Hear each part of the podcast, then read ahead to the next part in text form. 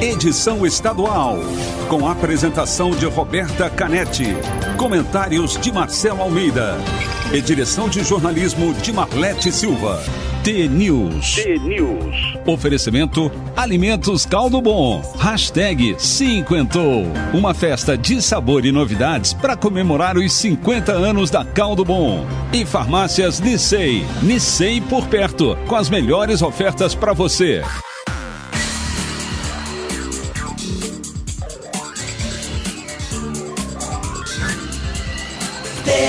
T-News.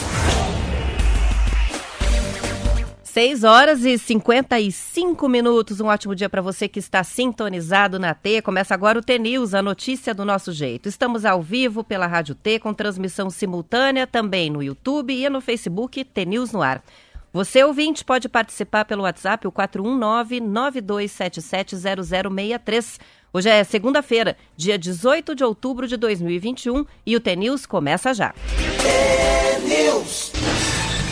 Bom dia, Marcelo Almeida. Bom dia, Roberta, tudo bem? Tudo bem? Caiu da cama? Caiu da cama. Não, eu caí do poste lá, no, perto da minha casa. Teve um acidente de noite, uma, um carro bateu num poste. Daí é, todo mundo fica sem luz, né? E hoje cedo também sem luz. Daí eu saí, virei à esquerda, ó, tá fechado porque tem um acidente. Aí disse, me cumprimentei, o cara me conheceu, falou, não, vai, faz outro caminho aí, seu Almeida, aqui, senão o senhor vai se atrasar.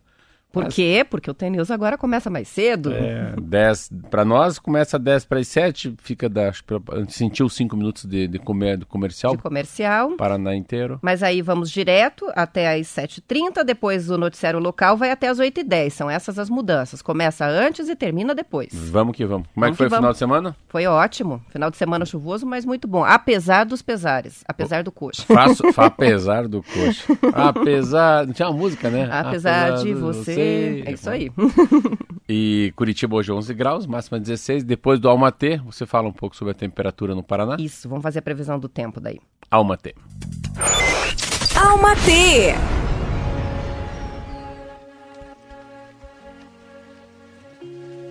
Nunca perdemos algo se não houver coisas melhores à nossa espera. Eu não acredito. Não acredito em fracasso, não acredito em derrota. Acredito que existam redirecionamentos. Existem situações que estão destinadas a ser e outras a não acontecer, mesmo com todo o nosso empenho, com todo o nosso esforço e boa vontade. Às vezes, nos empenhamos tanto em alguns projetos, relacionamentos e as coisas simplesmente não fluem. É necessário necessário entender que o universo tem uma maneira misteriosa de trabalhar. Ao compreender isso, fazemos as pazes. As pazes com a nossa jornada e percebemos que às vezes confundimos persistência com a insistência. E quando a insistência se transforma em resistência, aí não há mais fluxo. Sem fluxo, sem fluxo não há confusão, estagnação. Para a felicidade fluir, Fluir de verdade é preciso permitir que a vida aconteça da forma que ela deve ser. Vandiluz. Essa foi para mim, eu achei. Olha aí. Olha, eu achei. Cada palavra ali, para mim, coube. Eu acho que para os ouvintes também. Que legal. Ah, participações que já vão chegando, o pessoal acorda cedo aqui. O Amauri, a Marli, a Sueli, sintonizados no Facebook, o Gelson, o Tadeu, Paulo Bino, que está na escuta, diz que todos os dias ouve em casa ou então no caminhão. E a gente também tem participações pelo WhatsApp, o Marcos Zonato de Ponta Grossa, o Moreira mandou uma mensagem dizendo: o tempo é o correio da vida. Ele trará tudo aquilo que estiver destinado a você. Que Coincidentemente, lindo. parece com a mensagem que você trouxe que da lindo. Vandiluz, né? Muito lindo. Bem legal. A Marielle também escreveu pra gente dizendo: pensei a mesma coisa, que o Marcelo caiu da cama. Muito cedo. Paulo, também o Tadeu, o Gelson, todo mundo participando vão mandando as mensagens e ao longo do programa a gente vai registrando as participações. Que tal a gente falar um pouquinho do tempo? Vamos lá para a previsão? Oi, tudo bem? Olá, Roberta. Muito bom dia a você. Ops. Teve um Zé Coelho no meio. Teve um Zé Coelho no meio. Bom, Agora tudo bem, foi. agora Bora. foi. Aqui é ao vivo, né? Aqui é ao vivo. Olha só, o CEMEPAR está dizendo o seguinte: hoje o fluxo de umidade é, se mantém e mantém as condições favoráveis a nuvens de chuva na maioria das regiões do Paraná. É, o Fernando Mendonça Mendes já colocou aqui cedo no site deles. Nuvens baixas no estado a partir do setor leste, com alguma chuva leve, chuvisco nas últimas horas. Não teve pancada de chuva na madrugada. Em alguns pontos do oeste e sudoeste, o sol aparece entre, entre nuvens já nas primeiras horas da manhã, mas a maioria das regiões do estado tem o céu encoberto hoje. A previsão no mapa para Curitiba, máxima de 14 graus. Olha, a temperatura quase não muda. Tempo chuvoso. Paranaguá, mínima 17, máxima 21. Em Ponta Grossa, sol entre nuvens e também alguns momentos de chuva no dia, com a máxima de 16 graus. Lá para o norte do estado, Londrina, Apucarana tem máxima de 16 graus, também com tempo instável. Paranavaí e Maringá, máxima de 25. Campo Mourão vai ter tempo instável também, mínima de 15, máxima de 20 graus. Lá para o oeste, Cascavel, 24 de máxima. Foz do Iguaçu se destaca porque não tem previsão de chuva, vai ser um dia ensolarado, com máxima de 26 graus. Tempo também estável, firme em Pato Branco, mínima de 13, máxima de 23 graus, de acordo com o CIMEPAR. Vamos lá. Isso aí. São sete horas. O período de um ano sem a cobrança de pedágio nas estradas paranaenses pode gerar um problema na arrecadação dos municípios. Uma informação que foi destacada pelo jornalista Roger Pereira em coluna na Gazeta do Povo. Atualmente, as concessionárias repassam 5% do faturamento às prefeituras da cidade por onde passam as rodovias administradas, isso a título de ISS, o Imposto sobre Serviço. Os repasses, que somam 141 milhões de reais, esse foi o saldo do ano passado, são parte significativa da arrecadação dessas cidades, que não vão ter os recursos para 2022. Em Morretes, os 6 milhões de reais repassados com o imposto pela Ecovia no ano passado representaram 9,5% de todo o orçamento do município. O prefeito Júnior Brindaroli diz que vai precisar buscar algumas compensações, porque o ISS está previsto na lei orçamentária anual já. Eles não sabiam que ia acontecer essa suspensão da cobrança por um ano. Como a outra principal fonte de arrecadação da cidade, o IPVA, o que, que ele está pensando em fazer? Campanha para que as pessoas emplaquem os carros em morretes. Para a Prefeitura de Embaú, a Roda Norte repassou 2 milhões e meio de reais no ano passado. Isso é 7,3% de todo o orçamento da cidade. Ortigueira e Tibagi também estão entre os municípios que dependem desses repasses das concessionárias, com 6% do orçamento dos municípios vinculado a isso. A NTT no fim da semana passada, adiou para o último trimestre do próximo ano a previsão de assinatura dos contratos com as novas concessionárias. Como os atuais contratos vão vencer no dia 27 de novembro e o governo do Paraná descartou a prorrogação, as rodovias vão ficar sem a cobrança por esse período de quase um ano. Ah, é uma reflexão que a gente pode fazer em relação à Covid, né? Eu, a, a Covid, o mundo inteiro sabe que o Brasil demorou para comprar as vacinas, demorou para pensar e isso fez com que muitas pessoas morressem com a não chegada da, da vacina. E a mesma coisa pode fazer um paralelo, uma metáfora com o pedágio. Pedágio no Paraná sempre teve uma, uma, uma, tarifa muito cara. Foi um pedágio que começou lá em 97, por aí. O Jaime Lerner que implantou. Não sabiam o fluxo do automóvel, fizeram um contrato que você, a cada 12, a um ano, tinha a data base, né, que é a hora de sentar para o reajuste. O reajuste, eu acho que é o reajuste da inflação. Então, em vários momentos, ficou muito caro o pedágio do Paraná. Mas a gente tem que olhar a coisa assim com uma, com duas, acho que com duas visões, né? Primeira visão que eu acho que tem que olhar é pelo agronegócio. Eu não tenho ideia qual que é a capacidade que está aí o pessoal que, que, que, carrega o Brasil nas costas em relação a não ter pedágio. Então, o que, que isso significa lá na ponta, né? Uma melhora, uma piora, não ter pedágio. A segunda visão é uma visão, a visão das pessoas que podem vir falecer na estrada por falta de atendimento. Ou um capotamento, um capotamento de, uma, de um resíduo muito perigoso, de uma coisa tóxica, um engavetamento na BR, no dia de muita coisa, no, um dia muito nublado. Então, ah, o que me estranha é não ter pedágio. Assim, eu, eu não estou aqui, sabe que eu sou de uma família que teve, tem muito pedágio no Brasil e que eu tenho um percentual do pedágio, eu sempre falo, não é esse é o problema. Eu não trabalho, não faço parte, mas sou acionista. Então, assim, que seja qualquer empresa, mas que alguém continue cuidando das pessoas, continue cuidando do acostamento, que tenha guinchos. Você falou de acidentes, mas até mal súbito, outras situações, quantas a gente vê que vai o socorro da concessionária e é o que faz a diferença ali na hora, né? Vai ficar sem esse suporte. Então, a gente está pensando agora, vamos falar da, do, do, que está em cima lá. Então, assim, capina e roçada, como é que fica? É o DR que vai fazer? É o, o DENIT que vai fazer? A retirada de cavalos mortos, de cachorro morto, um acidente com fatalidade, um acidente de muita gravidade de várias pessoas engavetadas. Uh, vamos pegar uma outra coisa. Como é que fica a, a limpeza da pista pós-acidente? Uma outra coisa que a gente a gente não olha é a manutenção. Então, a lavagem das placas, né? Onde tem a velocidade, onde diz que vai ter radar, a Polícia Rodoviária Federal. Uh, a gente sai de uma pandemia. Como é que faz? Quanta gente vai querer ir para o litoral? O quanta gente vai querer ver seu filho, sua mãe, seu pai no interior do estado do Paraná? É muita gente viajando. Então, eu não sei, porque eu não faço parte, mesmo fazendo parte de uma família que tem pedágio no Brasil, nunca trabalhei na Serra Almeida, né? Eu sou homem público desde os, desde os 26 anos. Depois que eu me formei um pouco mais, já, já fui homem público e nunca exerci o cargo de engenheiro. Mas eu fico imaginando por que não colocar alguém para tocar bem mais barato, então. A gente pode pensar assim, quando for retornar o pedágio, as pessoas, espera aí, um ano sem pedágio, agora volta por quê?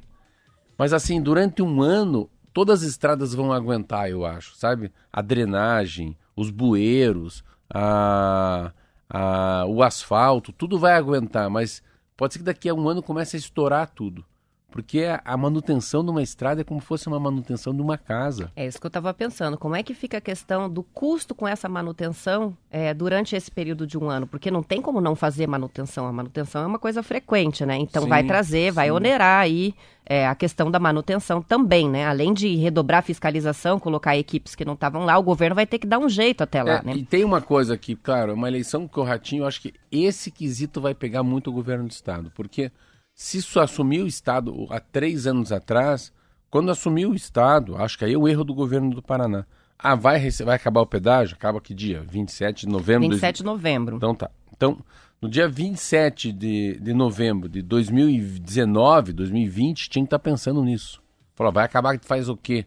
A gente faz um tampão, põe um remendo, faz um aditivo, capacita o governo então para cuidar, porque é um Paraná inteiro. Não sei, eu não não tô aqui, são, parece que eu estou defendendo o pedágio, não, não é meu mundo, não vivo disso, eu não vivo de outra coisa. Mas, assim, eu acho que o pedágio, né, sem pedágio, vai ser muito difícil. Deterioração das, da, da, da, da, das praças de pedágio. Quem que fica na praça de pedágio? Ninguém cuidando? Ela fica aberta a praça de pedágio. Isso aqui não é uma crítica nem um elogio, mas é uma indagação. Será que dá para deixar um ano sem nada? Fico imaginando o dia do Natal, a safra, que é muito forte também. Enfim, ah, todo mundo sabe, viaja o estado há 20 anos com pedágio. Se eu fosse o governador, faria um pedágio, um pedágio bem barato, com outras empresas, e que durasse esse projeto emergencial pelo menos de um ano. É meu, meu ponto de vista. Não sei se você pensa assim também. Ou, de repente, a prorrogação mesmo emergencial do contrato para não ficar sem. Bom, vai ser para quem. Vamos agora olhar o lado do motorista, né? Para o motorista vai ser uma temporada mais barata, né? Porque Sim. o pedágio pesa, principalmente para ir para as praias. As pessoas fazem muito bate-volta durante a temporada, então deixa a família lá, volta para trabalhar, depois desce é, de novo no final de semana. Sei, mas não né? esquece que tem acidente. Assim, é. Tem uma coisa que a gente tem que parar. Existe acidente, existe, existirão acidentes. E se você não retira rápido, às vezes não tem um acidente na cidade, assim, um pequeno acidente para uma cidade inteira, porque a pessoa não tira aquela moto, mesmo sem fatalidade. E você não acha que vai ser uma temporada de bastante movimento no litoral? Meu Deus do céu. Eu acho que vai ser. O pessoal tá com, com, essa, com esse desejo de ir pra praia retido aí, né? Há, há quase dois anos. Então acho que vai ser uma temporada, sim, de bastante movimento. Mas eu acho que não vai ficar como a gente tá. Eu acho que alguém, vai, que alguém, um alguém vai falar pro Ratinho, Ratinho, vamos fazer alguma coisa aí, cara. Desse jeito, sem pedágio, sem ninguém cuidando das pessoas, você não vai poder ficar. É, um ano é muito tempo, né? E outra coisa que a gente fala que é interessante também, é, você vê, a gente nem imagina, às vezes a gente, eu sabia disso, mas muita gente nem imagina o quanto é importante o pedágio para uma cidade que se acostumou há 20 anos, como Morretes, a receber o imposto sobre serviço, que é o ISS, que é o imposto municipal, né? Eu vi uma vez aqui, eu estava me, me explicando que o Picel de São José dos Pinhais, o pedágio que sai de Curitiba e vai até a praia e ele corta algumas cidades. Aí eu aprendi outra palavra, chama-se cidades lindeiras. Então, quando você tem uma, uma estrada perto da tua casa, aí, cidade lindeira é as cidades que ficam ao lado da estrada. E as cidades lindeiras daqui a Paranaguá, a que tem maior extensão territorial chama-se São José dos Pinhais. Então, se a estrada corta os primeiros 40 quilômetros é São José, esses 40 quilômetros, ele tem 40 quilômetros de ISS que tem que pagar. Então, os outros 20 quilômetros é, é Morretes, os outros 30 quilômetros é Paranaguá. Então, o prefeito recebe o ISS conforme quanto de estrada, né, de pedágio tem dentro do território dele. Interessante, né? Não sabia que era assim. Então eles ficaram pegando... Então não é igual para todas as cidades por onde passa a estrada. Depende do tanto de estrada que tem dentro daquele município. Tanto de estrada que tem naquele município. Olha só. Tem participações chegando sobre esse assunto. O Silvio está dizendo o seguinte, que ele acha a sua fala bem coerente. Ele falou, por que, que não cobra uma tarifa que nem a da, da 376 que liga Curitiba a Joinville Sim. até a coisa se resolver? É, outra participação que está chegando sobre o assunto é do JP, que diz que fala sobre o desemprego que sugere também Irati por baixo. Vamos ter 500 é, 500, 500 vagas aí suprimidas, empregos diretos e indiretos, com essa suspensão do contrato de pedágio. Você vê, é uma visão que a gente, daqui a pouco a gente começa a ter uma visão que a gente não tem aqui. Você falou uma coisa que era muito interessante, então hoje eu acho que nem, nem mais, né? Mas assim, em alguns estados do Brasil as pessoas colocam as mulheres grávidas uh, já perto bem da estrada para que o serviço de ambulância da estrada e não o SAMU, né? E nem o SIAT que levem as pessoas para os hospitais. Mas o, o emprego direto e indireto também não tinha nem parado para pensar. Ah, só uma informação importante, que eu vejo que já chegam algumas participações aqui, é, com relação a quais são as rodovias, a gente está falando das rodovias do Anel da Integração, então a gente está falando de Paraná... estradas específicas, né? Mas é o Paraná BR... inteiro. É, mas é a BR-277 ah, entre Curitiba sim. e Litoral, entre Curitiba e Ponta Grossa, alguns trechos de rodovias no interior, enfim, mas não é sim. todas as rodovias do, pa... então, do Paraná que, que, passam é, por isso agora. O que, que não é, né? Curitiba até Garuva, né? Essa é uma estrada federal. Federal. BR-116, que sai Curitiba para Porto Alegre ou Curitiba para cima, né? Para São pra Paulo. Para São Paulo, a região de Bittencourt. Aí já é outra administração, é, não faz parte desse pacote. Curitiba, Ponta Grossa, Ponta Grossa até Guarapuava, Guarapuava, Cascavel, Londrina, Maringá, Campo Mourão. Isso sim, tudo é pedágio paranaense. São 7 horas e 11 minutos, vamos para um rápido intervalo, a gente já volta. É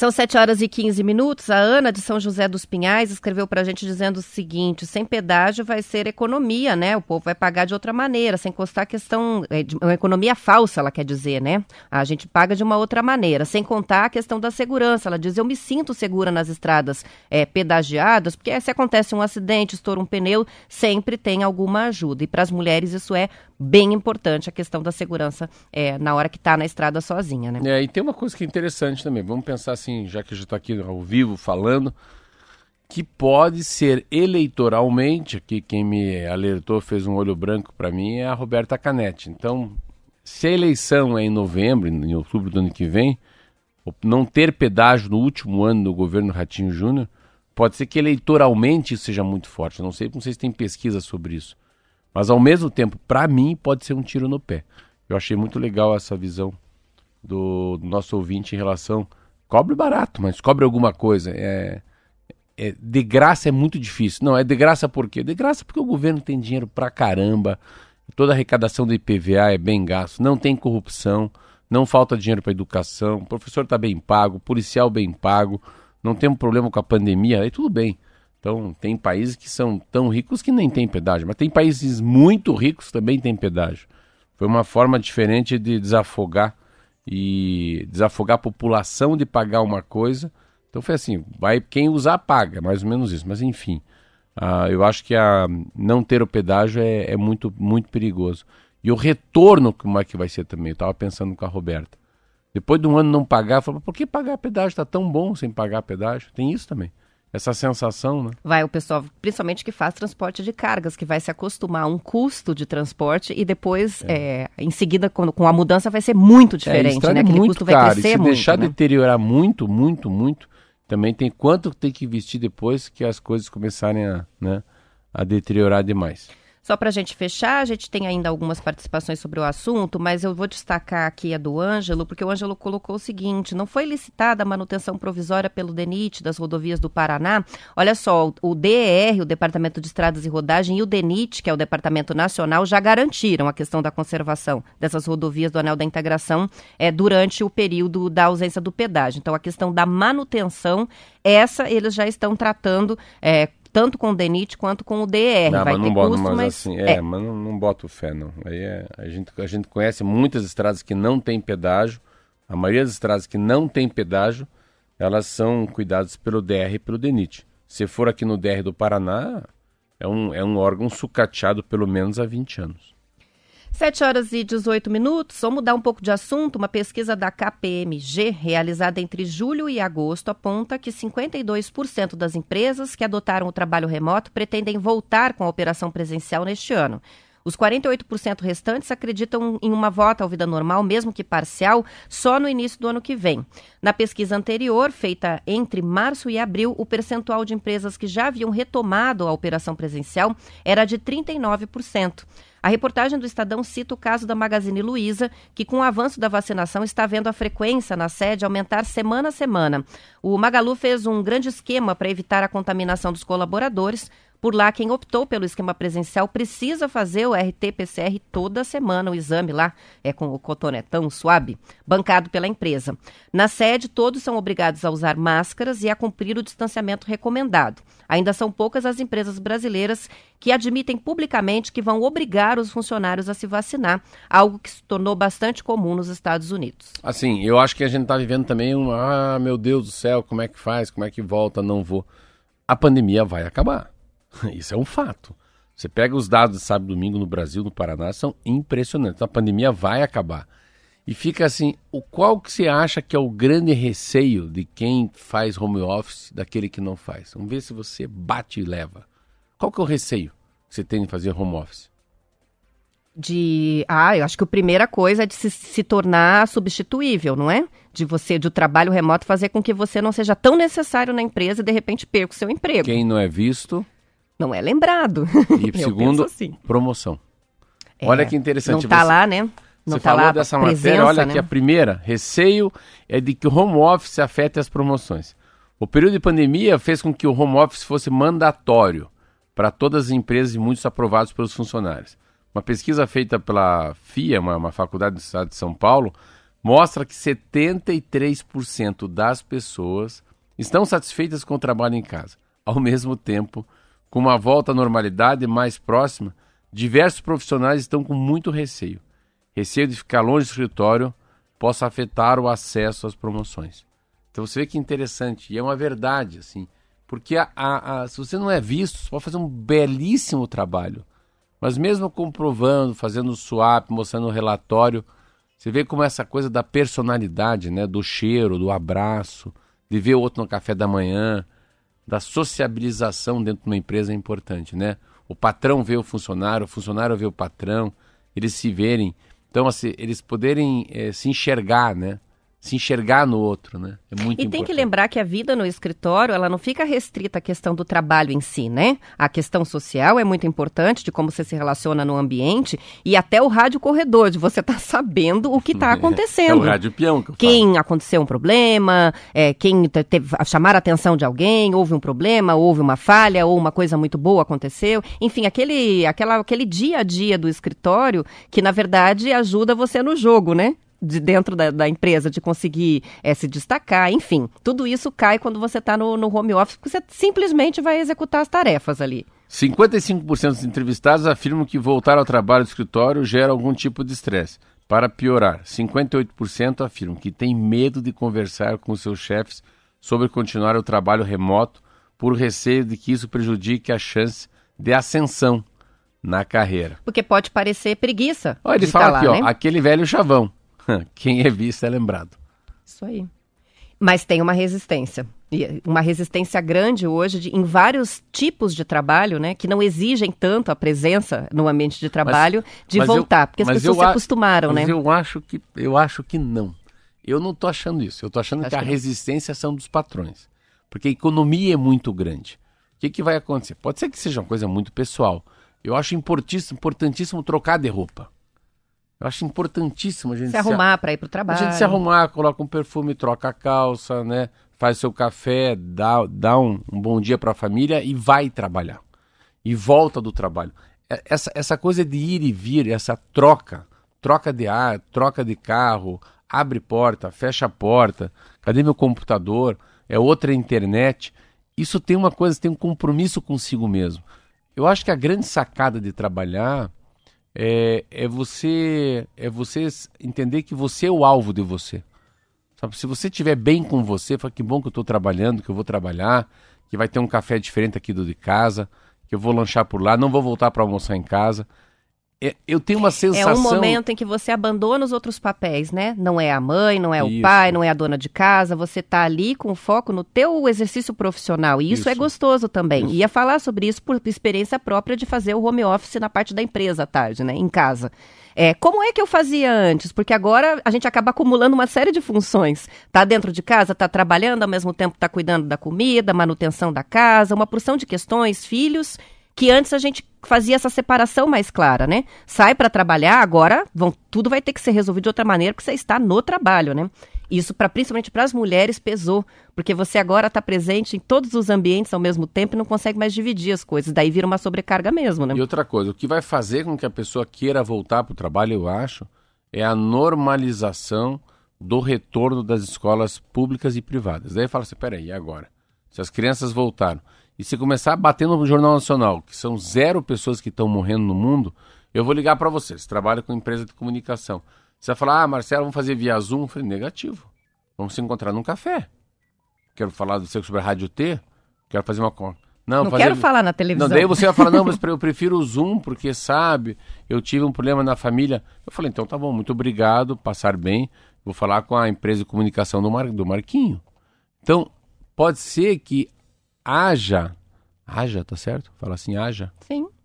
Pode ser que haja uma, uma necessidade ou uma, um papel fundamental daquela pessoa que quer comprar um serviço, que ela queira conhecer a empresa, que ela queira falar com o dono, ela queira falar com o gerente.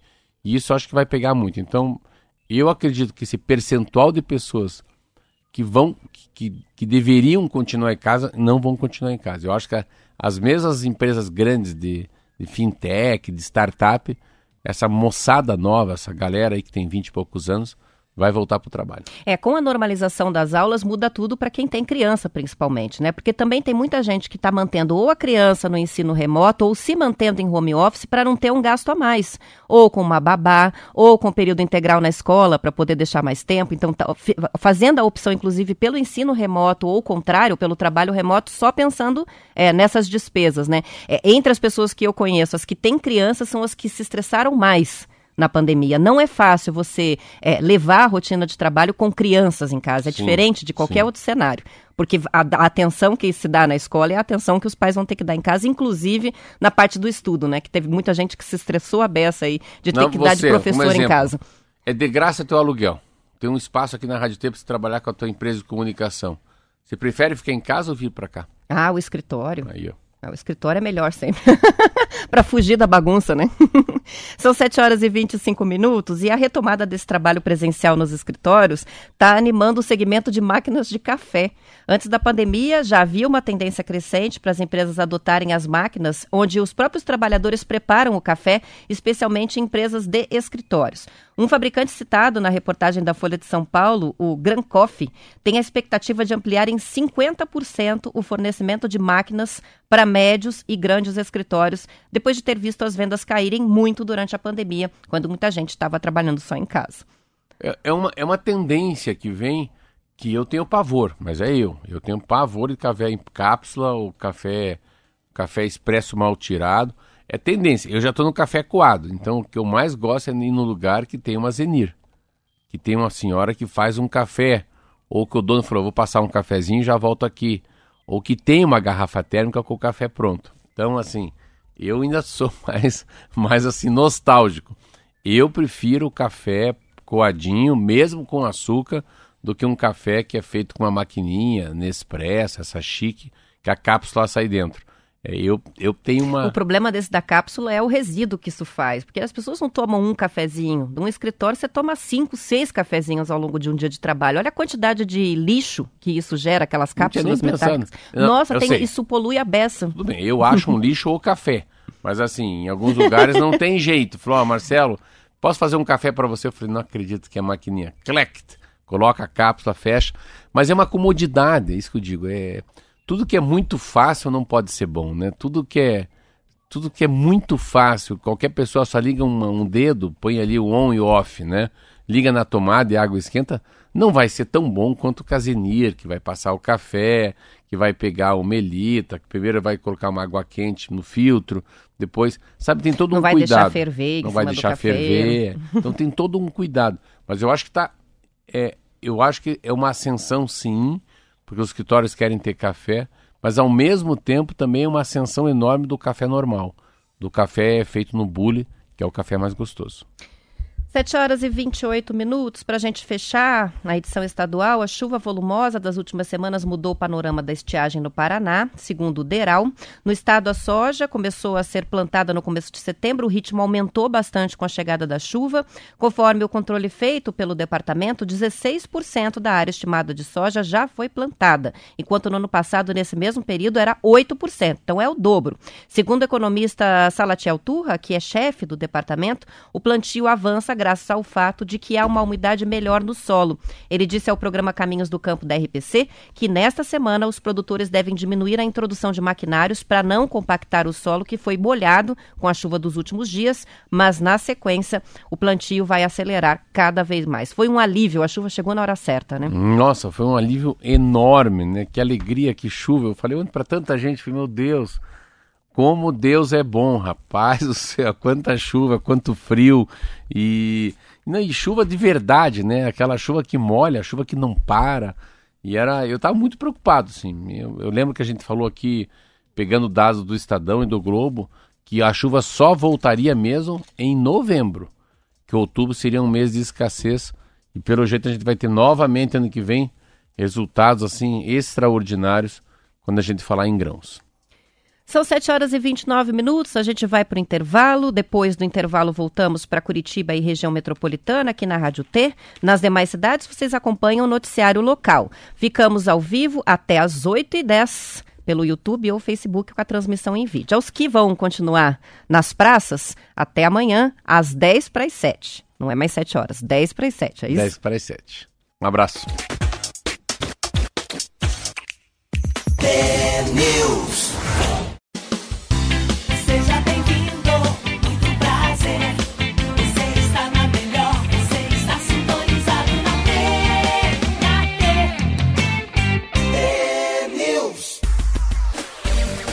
São 7 horas e 31 minutos. A diretoria do Coritiba anunciou que vai disponibilizar 5 mil testes de Covid para os sócios do clube.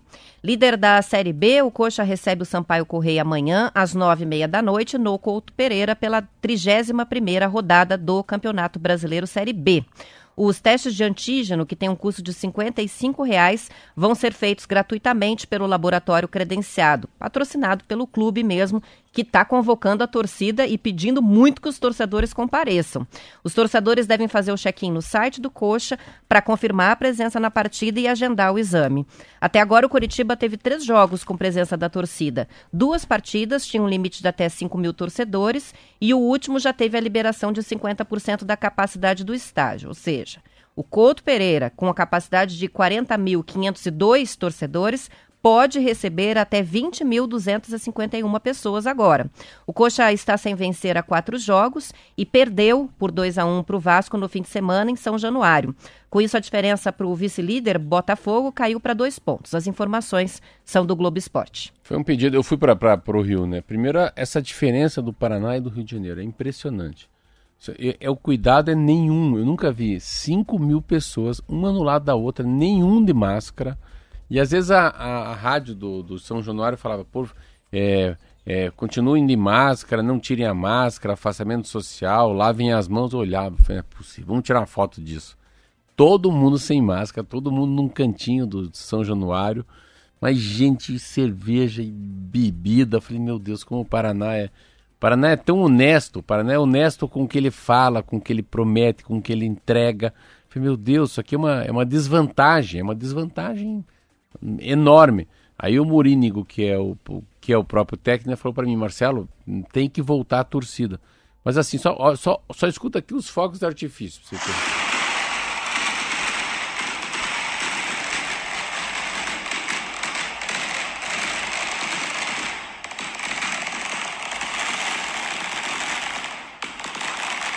É a mesma coisa Copa do Mundo. E eu fiquei chocado. Deu uma sensação tão boa, isso. É, bem legal. eu fiquei chocado, chocado, chocado com aquele negócio. E eu, eu tenho uma dúvida, às vezes. O Murilo falou, ó, tem que colocar gente. Eu ainda falei com um dos conselheiros, foi o Zires, vai ter que fazer PCR de graça, sei lá. Que mil pessoas não faz diferença, mas cinco mil pessoas faz, fazem, faz uma diferença enorme dentro de um estádio igual ao do Couto Pereira. E é, e é interessante porque o Curitiba também chegou onde chegou e se manteve em primeiro colocado na Série B, sempre sem torcida. Então, eu, eu, eu, mas eu não sou Léo Gamalho, não sou Rafinha, não sou Wilson, não sou Bochecha, não jogo no coxa e nem técnico, eu achava que sem torcida seria. Como é que eu vou te dizer? Não pelo torcedor. Estou pensando no jogador. Falei, será que não é melhor com torcida ou sem torcida? Porque assim, há uma pressão enorme para ganhar vai ter ganhado Sampaio Correia. Sampaio Correia vem mais uma vez também para não deixar o Curitiba ser campeão antes da hora.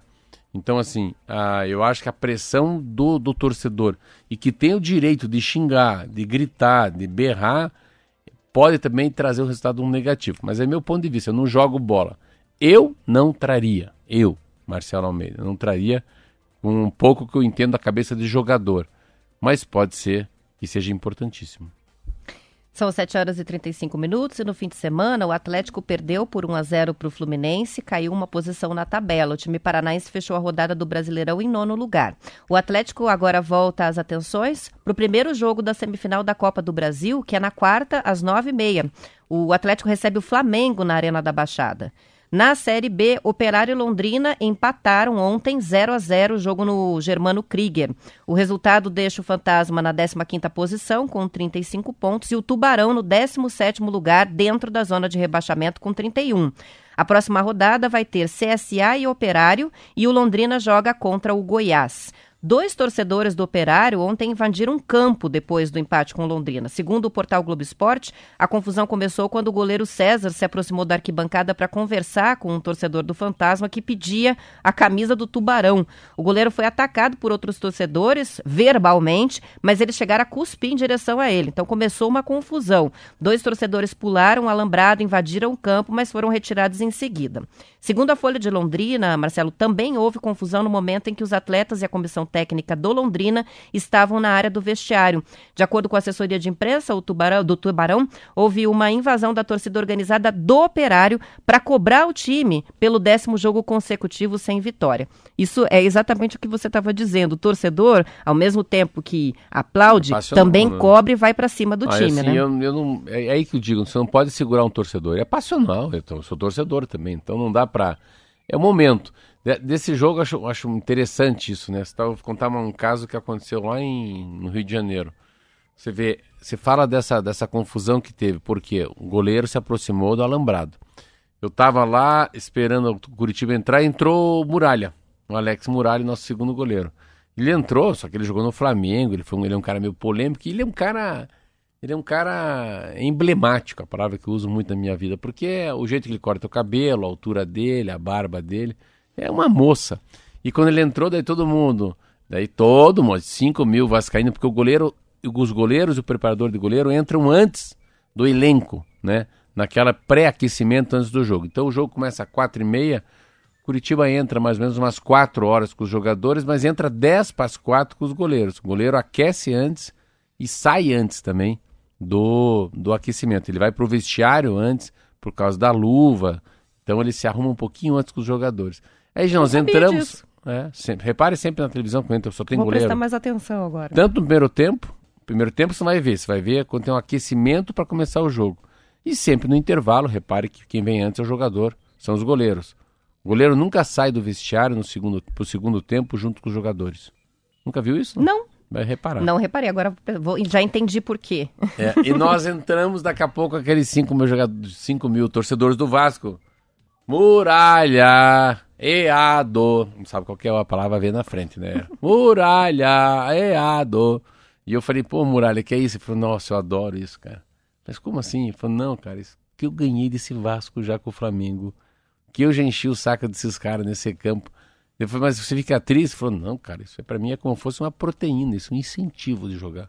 Não, eu adoro isso. Você olha pra eles, não, nem olha. Não Sinal olha. de que tá fazendo Então, assim, diferença, É, né? Não olha, não vai pra cima, não, não, não olha pro lado. Você, ele anda o, do campo inteiro até a outra travessão, outra trave, sendo xingado e com a autoestima alta, louco pra entrar pra jogar. Seguro, tranquilo. Então, quando você lê essa matéria, é um amadorismo do goleiro ir perto do alambrado trocar camisa com, com, com algum amigo. Então, Não dá pra dar corda, né? não, e jogador assim, se eu sair um. E eu percebo assim, tem pessoas que frequentam os estádios, mas não são torcedores de verdade. Vão porque estão loucos para se meter em alguma confusão. Não é comum isso? Quantas Muito. vezes a gente está na torcida e observa um ou dois sujeitos que ficam o tempo inteiro provocando Eu a torcida sem adversária? Eu vou deixar assim, olhe a tensão da chegada no, no campo do Vasco. Olha o que tem de polícia. Olha É, que tem de gente. Concentração de policiais na frente. É, então assim, é a mesma coisa que lá você passa de ônibus assim, eles fazem, quem tá me vendo vai ver, quem não tá vai pensar. Eles fazem um X no peito, assim como eu tô fazendo pra você, e fazem assim, ó. Todos eles. O torcedor tá assim, você passa o ônibus, eles cruzam o braço em cima do peito e colocam, ele, viram a E mão. mostra o dedo meio. E mostra os dois dedos do meio, na vez só. Não é um só, são dois. É, eles ficam olhando assim. Ou eles fazem assim pra você, ó. Ó. Passa a mão na garganta como se fosse uma guilhotina, ó. Tramontina. Falei, meu Deus, ainda bem que tô dentro desse ônibus. E daqui a pouco, aí começa a jogar, né? Pedra, joga uma maçã. Aí é que tá, não é uma brincadeira. Os caras estão pra briga mesmo. É. Então tem que ter medo, tem que sair de perto, É. tem que tomar cuidado. Quer ver um e exemplo? isso não é torcedor, Então- né? então- É, mas assim, mas isso é futebol. O Brasil é assim, tem que tomar cuidado. Quer ver uma coisa que eu perguntei? Vocês vão deixar a mala dentro? A mochila? Eu falei. Cara falou, eu não, vai que eles quebram o ônibus e pegam nossas mochilas. Você vê, dentro do estádio, com polícia, com tudo. Eu falei, então, peraí, então eu vou levar a minha junto. Então descemos do ônibus, que era o ônibus, mesmo ônibus que ia nos levar no aeroporto. Não precisava por que tirar a mochila lá de dentro. Ninguém usa casaco no Rio de Janeiro. Mas todo mundo sai da mochila, leva a malinha na mão, joga no vestiário, que é, é muito melhor isso do que, do que não. São 7 horas e 41 minutos e um levantamento da Secretaria de Estado da Saúde mostra que 347 municípios do Paraná já começaram a vacinação contra a Covid nos adolescentes sem comorbidades. O número representa 87% das cidades do estado. A imunização começou com as doses remanescentes de reserva técnica, por quê? Porque o governo federal ainda não encaminhou remessas específicas de vacinas destinadas a esse público com menos de 18 anos sem comorbidades. Segundo os dados do vacinômetro, foram 218.470 doses aplicadas em adolescentes. De acordo com o levantamento, todos os municípios já começaram a vacinação dos adolescentes com condições pré-existentes, sendo que 66 cidades consideram a imunização deste público prioritário como concluída ou então sem procura, ou seja, é, já disponibilizaram, está sobrando e não tem mais adolescente indo. Com relação ao balanço da imunização geral sem comorbidades, 52 cidades esperam o envio das doses para começar, 34 já vacinaram a faixa de 12 anos ou mais, 5 estão vacinando os adolescentes com 13 anos ou mais, 19 já abriram a vacinação para 14 anos, 59 estão atendendo 15 anos ou mais, 92 cidades estão nos 16 e 138 vacinam acima de 17 anos. Como é o caso é, de Curitiba, né, que vacinou até 16 anos ou mais, mas é, parou e agora aguarda o envio de remessa específica. Mas é colírio pros olhos, né? Música pro ouvido, isso aí que você tá falando. Nossa senhora, quanta cidade. Você falou Paraná, né? Quanta no Paraná. gente. E quantas já estão, inclusive, concluindo aí a vacinação dos adolescentes. Acho que eu podia falar um pouquinho de Covid, assim. Eu acho que a gente deveria falar um pouco dos últimos dados de Covid, que são impressionantes. Ah, continua assim. Estava vendo na média nacional, o Paraná não está tão bem. Daí eu volto a reafirmar que o Paraná faz muito correto sua lição de casa, né? Ele usa o caderno de caligrafia, usa borracha, usa lápis, faz toda a lição de casa. Eu vi alguns dados do Paraná ontem como um estado ainda que tem uma não está tão bem quanto os outros. Eu sempre falo, não é que está bem, ele está muito bem, é porque os outros não falam a verdade. E daí a gente não fica tão bem. Mas leia os dados que você tem aí, são Não, impressionantes. até vamos para os dados e daí já vamos falar de uma situação aqui em Curitiba que é uma excelente notícia. Olha É. só, o Paraná, a gente teve 18 mortos em 24 horas, 5.436 casos. A vacinação já está em 91,1% da população adulta com pelo menos uma dose e 66,3% da população completamente imunizada. Estamos perto daquele número mágico de 70%. É 75? É 70, na verdade. Semana passada eles, a gente leu, inclusive, aqui algumas notícias, né, com essa referência do número de 70% como assim, é a fórmula para a gente tá realmente ver uma queda, né? 4% falta. É, estamos bem 66. perto no Paraná. Curitiba, que já avançou mais, né? Curitiba a gente já está com 84% da população é, vacinada com segunda dose ou dose única. Então é uma imunização alta já. E o que, que a prefeitura noticiou no fim de semana? Que no último sábado, a Secretaria Municipal de Saúde de Curitiba registrou em 48 horas apenas uma morte causada pela Covid. Menos de uma por dia, portanto. Curitiba tá. Curitiba são 2 milhões de habitantes. Gente pra dar com pé. E Curitiba tá na, tá na bica, na, na bica para conseguir numa, nenhuma pessoa falecer. Isso é um dado mais relevante que tem na história desde o dia que começou a pandemia no Paraná. Por isso que eu falo, assim, é, a gente está muito próximo da. Muito, muito, muito, muito, muito próximo de um, de um, de um, de um novo renascer, né? De um novo raiar, de um novo sol, de uma nova esperança. É muito forte. Então, quando a gente fala do pedágio, a gente fala da, da gasolina, a gente fala, meu Deus do céu, eu fico imaginando. Ontem eu tava. Fui comer uma pizza lá com meus funcionários. Tinha uma celebração na pizzaria, na, na prestinaria à noite, 10 da noite. E usaram lá o forno para fazer pizza.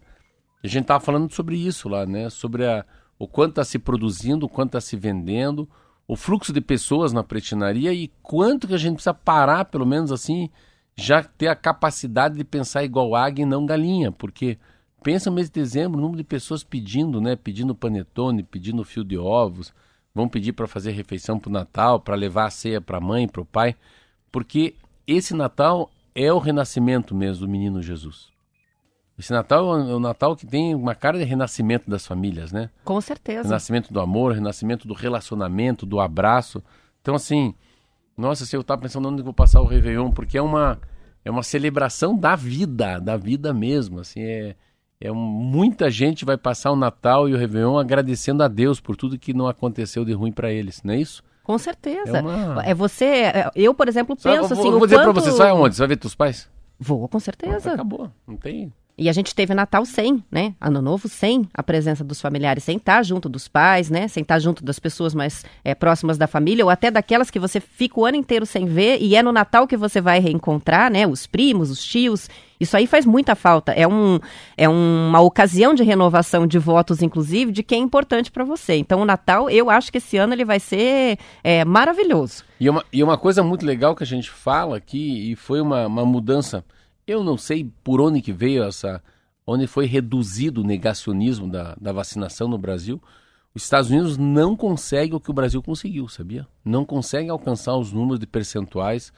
Da- Uma resistência muito grande de uma parcela da população, né? Tá morrendo gente lá, tá e morrendo a gente, gente. aqui, mesmo com o presidente dizendo que não é importante, o índice de pessoas que não vão se vacinar é muito baixo perto dos baixo. Estados Unidos, né? Então, assim, não cola. As pessoas aqui realmente entenderam que essa é a única, é a única maneira da gente sair É, e, é, e da assim, eu acho pandemia, que né? a gente pode medir.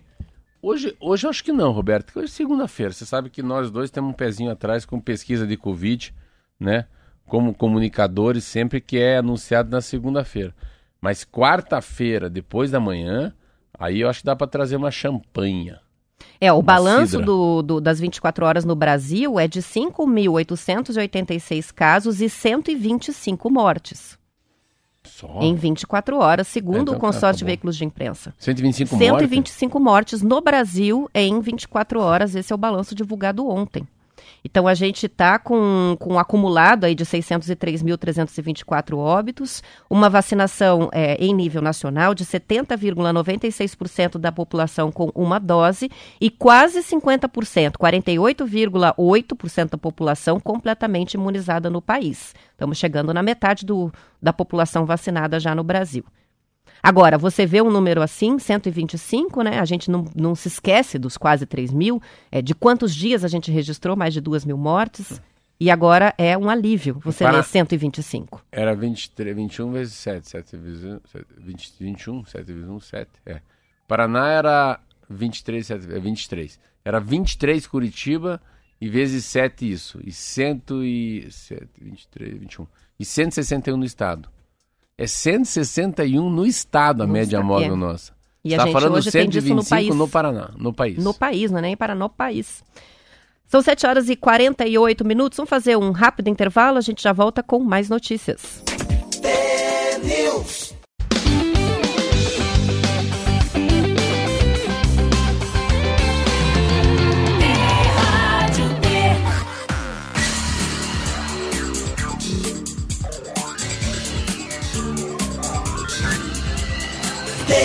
News. São 7 horas e 50 minutos. A Honda não vai mais fabricar o modelo Civic no Brasil depois de 24 anos. Segundo o Jornal do Carro do Estadão, a decisão de encerrar essa produção local do Civic se deve, sobretudo, ao sucesso dos SUVs. Em 2021, o sedã vendeu pouco mais de 14 mil unidades entre janeiro e setembro. O principal concor- concorrente, o Toyota Corolla, vendeu no mesmo período 30 mil unidades. Mas a categoria dos sedãs médios encolheu com o avanço dos SUVs e atualmente tem só 5% das vendas no mercado de automóveis novos. A Honda já avisou aos fornecedores que vai encerrar a linha de produção no próximo mês. Assim, a partir de dezembro, a montadora vai unificar a produção de veículos na fábrica de Itirapina, no interior de São Paulo, que foi concluída em 2016, mas começou a operar em 2019 por causa das sucessivas quedas nas vendas de carros no Brasil. A antiga fábrica ficava na cidade de Sumaré, também no estado de São Paulo. A matéria é uma matéria interessante, é uma matéria que faz uma, uma reflexão que você pode sentir num, num test drive. Você vê, eu, eu tive Corolla e meu filho tem Civic. E é interessante que são carros japoneses, eles têm algumas coisas muito similares, assim, né? E são dois carros que têm um valor muito parecido, são dois carros que têm uma manutenção muito baixa, são dois carros que têm uma coisa que chama-se simplicidade. A simplicidade do painel, né, do, do, do, do, do Media Play ali, que a gente fala da mídia, né, da... É Media Play que fala? Ixi, eu não tenho certeza. Não, aquilo- aquilo Eu que- vou tentar aquilo- encontrar Não, não, não, pode No achar. painel, é No isso? painel, é, é do que é o, aquela, toda ali onde tem toda a configuração do navegador, de você procurar o Bluetooth. É tipo o computador de bordo, né? É, mas não tem outro nome que a gente usa aqui, até eu falei. Esse eu não que é uma é Media Play, acho que é mídia, não é mídia. Esqueci, mas enfim. E isso tudo é muito parecido, então são carros japoneses, são carros com mesmo valor, manutenção muito baixa, eles têm um estilo de, de carro que tem um, um remercado, uma, uma, uma, uma revenda muito fácil, eles são carros que não perdem não perdem valor como os carros franceses, eu lembro que Renault perde, Peugeot perde, ah, o próprio Citroën, Volkswagen não perde, né? E aí o Toyota veio para ficar, porque o Toyota é um dos carros mais vendidos no mundo. A multimídia. Multimídia. Boa, obrigado. Os Multimídia. ouvintes sabem. Não fui eu que achei, não. Eles mandaram um monte, mandou aqui no É, WhatsApp. multimídia. então são dois carros que têm mu- muito parecidos. Só que um tem um apelo mais esportivo e o outro é um apelo mais para tiozão. E essa é a diferença, porque você pega a táxi, a maioria dos táxis especiais hoje em Curitiba são táxis de cor preta da marca Toyota. Mas tem dois, três, uma exceção, a minoria é Civic. Qual que é a diferença? Eu que tive os dois, dirijo os dois. O Civic é muito baixo e o, e o, o Toyota é um carro mais alto. Então o Civic é muito mais para meu filho de 19 anos do que eu, que já estou na, quase na casa dos 56. E principalmente nesse, nessa, nessa coisa do motorista executivo, carro executivo, para empresário, para alugar, o, acabar, a Toyota acaba tendo um papel fundamental. Independentemente se os dois serem muito bons assim de dirigir. Mas é, eu sempre falo pro meu filho, meu Deus, eu, ele fala, não, você é velho. Eu falei, claro, você é novo. então essa é a diferença entre esses dois carros. Mas Para mim é uma Mas surpresa. os SUV são carros maiores, né? E isso é uma transição, uma mudança que, pelo menos na capital, é bem fácil de perceber nas ruas. Como a preferência hoje é por esses carros maiores, né? Esses carrões com bastante Mas- espaço, que parecem é- caminhonetinhas até. E aí eu li uma matéria no Estadão, no- na Folha, não vou lembrar, que também eles trocam porque eles ganham mais dinheiro com SUV.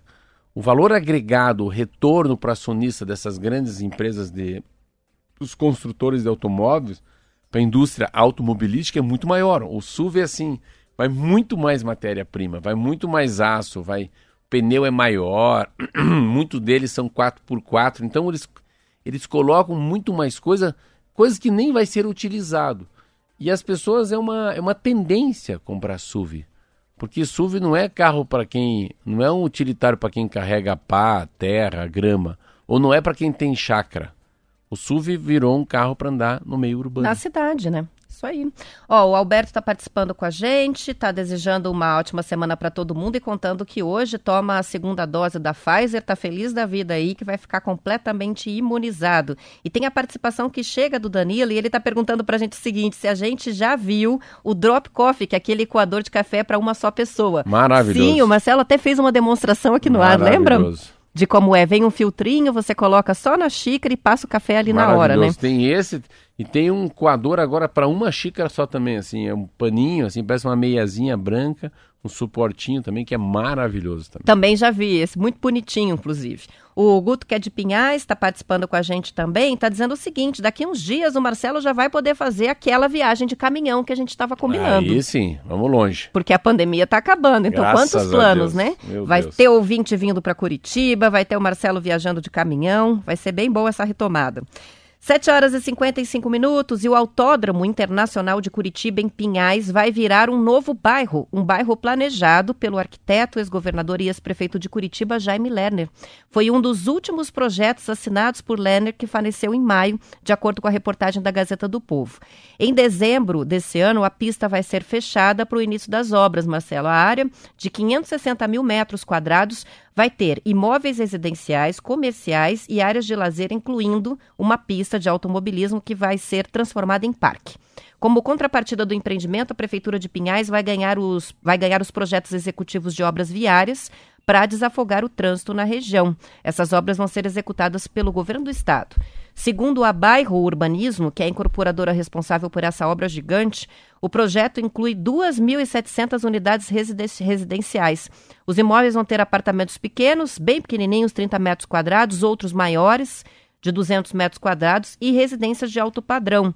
O novo bairro vai ter ainda 290 imóveis comerciais e de serviços, incluindo um polo gastronômico com mercado de alimentos, bares, restaurantes, além de escritórios e lojas. Os edifícios vão ser um conceito de fachada ativa, que foi uma ideia lançada por Lerner nos imóveis das canaletas de expresso lá nos anos 1970, em que os andares térreos dos, do- dos prédios Plano são massa. destinados ao comércio. Como é que é o nome disso? Ah, como é que ele colocou aqui? A fachada ativa. Não. Plano massa. Ah, é? É, já mudaram o plano do Jaime Lerner. Não, na verdade, acho que ele é só o conceito que tem o nome de fachada ativa. Eles não citaram aqui o nome do plano mesmo, né? Que foi aqui. É. O conceito era esse, mas acho que o É, plano. não, é, o plano deixa de ser plano massa, é que fazer com que os prédios onde passa o expresso, né, tipo Padre Anchieta, né, essa, é, são ruas que ah, o andar térreo geralmente é comércio. Então, uma loteria esportiva, um banco, uma padaria, então é fazer com que as pessoas que moram, né, nos prédios onde passa o sistema trinário, aí tenha comércio. Acho que é isso, é isso. É isso mesmo, e lá na Padre Anchieta é um super exemplo disso, né? Você passa nos prédios, eles têm salas comerciais, padaria, supermercado, farmácia, banco, tudo nos andares de baixo, e aí os prédios residenciais Mas em cima. ouvindo você é muito inovador, assim, nossa, achei, achei uma coisa muito eclética, assim, muito democrática, pelo que eu percebi. Você falou que tem casas de alto luxo e ao mesmo tempo tem apartamentos de 30 metros É. quadrados. Então, é uma construção de uma cidade com suas classes, entendeu? Sociais e culturais e econômicas diferentes. E isso faz dar um troço bem legal, assim. Então tem pessoas de várias faixas, né, de padrão padrão econômico diferente na mesma região. Na mesma região. Tem um lado muito legal e tem um lado muito ruim, porque é, é uma referência. Eu não, não sou um homem de assistir muito corrida de marcas, né? de Stock Car, Stock Light, enfim. Mas é sempre que a gente liga assim, pelo menos que eu posso ver alguma coisa e tá ocorrendo aqui ou no Autódromo de Tarumã ou aqui no Autódromo Raul Boesel, que é esse em Pinhais, a televisão sempre é, fala muito bem das condições de pista. Eu assisti Fórmula Truck, super legal no autódromo. É uma pena a gente perder, na verdade, o digo, autódromo, mas eles sei. estavam com problema de déficit. Não dá, não, não se banca né, a manutenção e a própria prefeitura de Pinhais está participando do projeto porque realmente para a prefeitura é mais Sabe interessante. que ele é né? também? Não, ele é um ponto do triatlo, né? As pessoas que querem pedalar, tem um horário que eles abrem para pedal lá dentro. Então, Mas olha só o que está aqui, e isso é importante, e, e até então eu tinha só a notícia da desativação do autódromo, mas aqui explica que, é, embora eles vão fazer o bairro em volta, a pista não vai ser totalmente desativada, eles vão manter a pista lá e vai ser usada como uma área de lazer, mas também vai permitir algumas provas menores, né? É, porque a pista vai ser reduzida, vai- mas vai existir ainda a pista do autódromo. Eles não vão desfazer, Ah, vai tá. virar um parque. Então, esse tipo, por exemplo, de prova que você está citando, de triatlo, isso ainda vai poder ser feito ali. A ideia não- é não desconstruir totalmente, é manter a estrutura do, do autódromo, mas, dessa, mas com uma intenção diferente, né? De não, é, de não ser uma coisa exclusiva para provas, mas também para uso das pessoas. Como é que está a previsão disso? Né? Ó, o investimento é de um bilhão de reais nos imóveis. As primeiras incorporações vão ser entregues entre 2025 e 2026. Eles vão demorar de dois anos e meio a três anos para concluir a obra estrutural. E aí é que vão subir os prédios. É, e aí eles dizem aqui na matéria que vão manter a memória do autódromo, um dos principais circuitos do país, né? O Autódromo Internacional de Curitiba foi inaugurado nos anos 60 e fez parte de grandes disputas nacionais. Eles citam aqui Stock Car, que já aconteceu lá. E mesmo virando parque agora, com a instalação de lago no meio do traçado, todo um paisagismo, a pista ainda vai receber provas de automobilismo de menor porte. bora que bora. São 8 horas, a gente não vai terminar, a gente vai fazer intervalo e vai voltar. Temos mais 10 minutos de TNews, não vamos ter o break, então vamos tocar no direto. A gente ainda está se acostumando com o novo Vai modelo. direto? Direto até as 8 e 10? Vamos embora. Bora, são 8 e 1. A pandemia, Marcelo, provocou um salto na participação das vendas online no faturamento das empresas do comércio varejista brasileiro. Antes da crise sanitária, que obrigou o fechamento das lojas físicas, o e-commerce representava em média 9% da receita. Em junho desse ano, chegou a 21%. Ao Estadão, o economista Rodolfo Tobler, que é coordenador de sondagem do comércio da Fundação Getúlio Vargas, disse que os números confirmam a hipótese de que as empresas aceleraram o processo de digitalização ao longo da pandemia, principalmente, lógico, para minimizar os impactos negativos da queda de circulação das pessoas nas lojas físicas. As vendas online, de acordo com os critérios adotados pelo estudo, incluem os negócios fechados no site, no aplicativo da loja e por WhatsApp. A rápida digitalização aconteceu praticamente de maneira uniforme em empresas de todos os tamanhos, as pequenas, as médias e grandes. Com a reabertura das lojas físicas, Tobler diz que pode haver uma certa correção nos próximos meses, mas ele acredita que muitas mudanças vieram para ficar. E argumenta que essa nova forma de vender atraiu novos consumidores de várias localidades do país e propiciou um impacto favorável aos negócios varejistas. Com o avanço da vacinação, a reabertura da economia, ele acredita que a tendência é que a fatia das vendas online no comércio varejista, como um todo, que girava em torno de 5% do- antes da pandemia, deve fechar o ano em 10%. Eles falam uma, tem uma matéria muito, muito inteligente, que é interes- interessante no valor econômico, que é o pós isso. Assim, o mundo foi para o e-commerce. As reclamações foram no e-commerce. Então, a reclamação de ser mal atendido no balcão não é mais é, é a demora de chegar um produto. E a capa do valor econômico fala o seguinte: consumidor em busca de direitos. Relação tensa entre cliente e empresa cria sobrecarga de processo. Estão falando o seguinte: que eles falam desse customer experience, que é a experiência do cliente, né? O laço de confiança. E uma coisa que é interessante nisso aqui, você vê, o mundo mudou muito rápido para esse lado, e eles falam de uma coisa, o que, que é aquele que é mal atendido. Antigamente, se fosse muito mal atendido numa loja, ou você comesse bem numa padaria, você contava que comeu bem para quatro pessoas. Ah, comi bem pra caramba, tinha um queijo, um presunto, um café com leite maravilhoso, um pudim de leite, assim, dos deuses. Se fosse mal atendido, tivesse um cabelo na comida, o café vinha com nata, você falava mal do, do lugar para 22 pessoas. Só que as pessoas não são mais analógicas, as pessoas são digitais. Olha o que acontece. Chama-se. Isso ajudaria a explicar por que as empresas escolhem caminhos equivocados. Olha lá, não, aqui. Segundo a pesquisa Roberto Madruga, foi perguntado ao consumidor Se quando abandona uma empresa, faz alguma divulgação negativa, quando você larga de uma empresa, não vai comprar mais que foi mal atendido, 90% das pessoas responderam que sim, que falam mal desse lugar ou dessa comida. Cada consumidor insatisfeito pro, pro, propaga a mensagem negativa em média para 232 pessoas. Uou, eram 22. é. Mas o que levaria uma empresa a perder o, o, o cliente alimentar a própria má reputação? Então é o seguinte: ele fala bem para quatro e ele fala mal para 232. Você acredita nisso? Não? Não, faz todo sentido. É um, é um ecoa de outra maneira, né? É. Existem sites especializados, inclusive, em reclamar, como o Reclame Aqui. E Sim. a empresa que fica hum, hum, né, com muitas reclamações ali, você digita o nome ah, dela no Google disso, que aparece a reclamação. Ele então, assim, disso, destrói mesmo a imagem. É, então ele fala muito disso do que vai acontecer. De, dessas novas empresas que não é assim, não é resolver. Resolver é bem diferente de responder. Não adianta responder. E quem mais sente no Brasil, que eles falam, são as empresas de telecomunicação, né? Essas são as que maiores reclamação.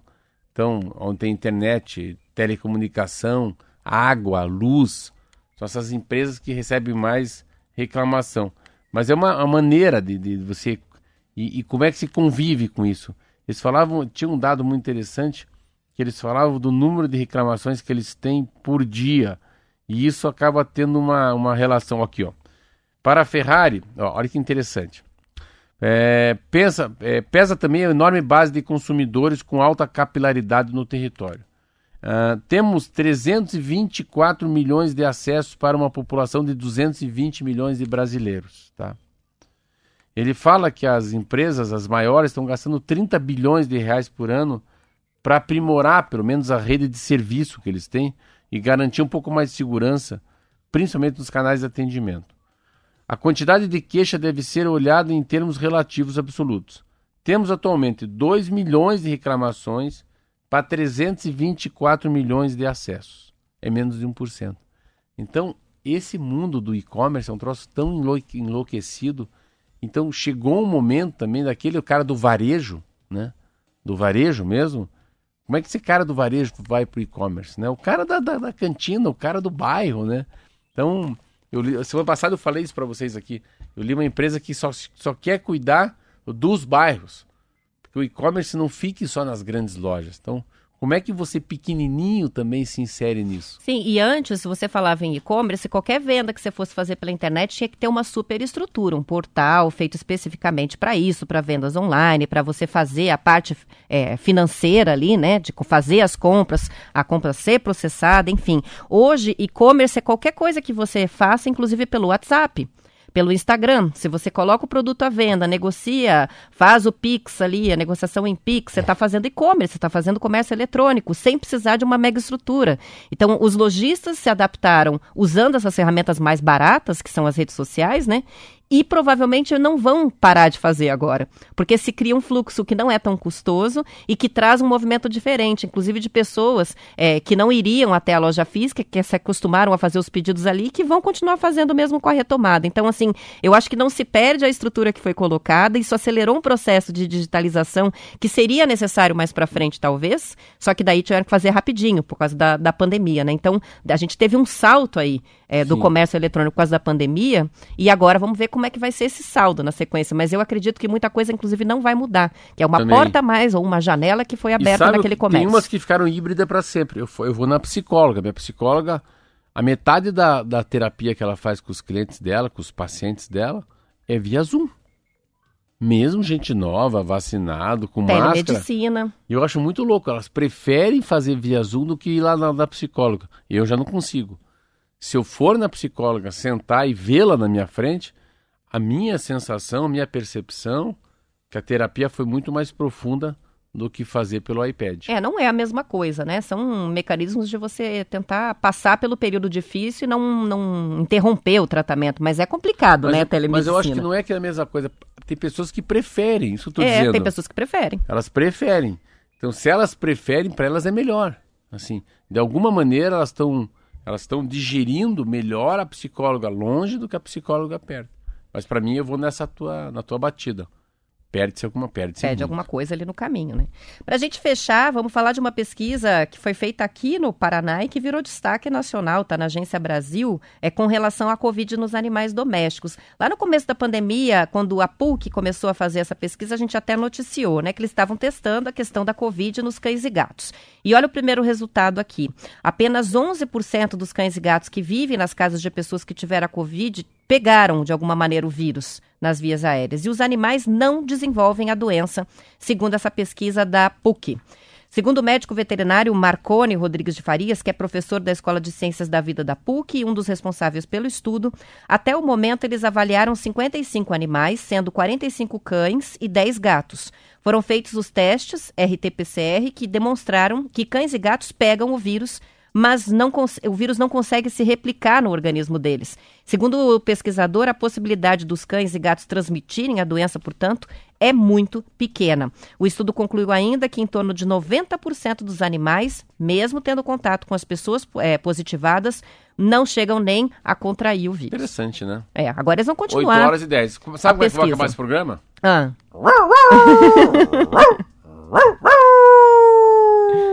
Isso aí. Vamos encerrando por aqui. Amanhã a gente volta às 10 para as 7 da manhã com mais T-News. Uma ótima semana.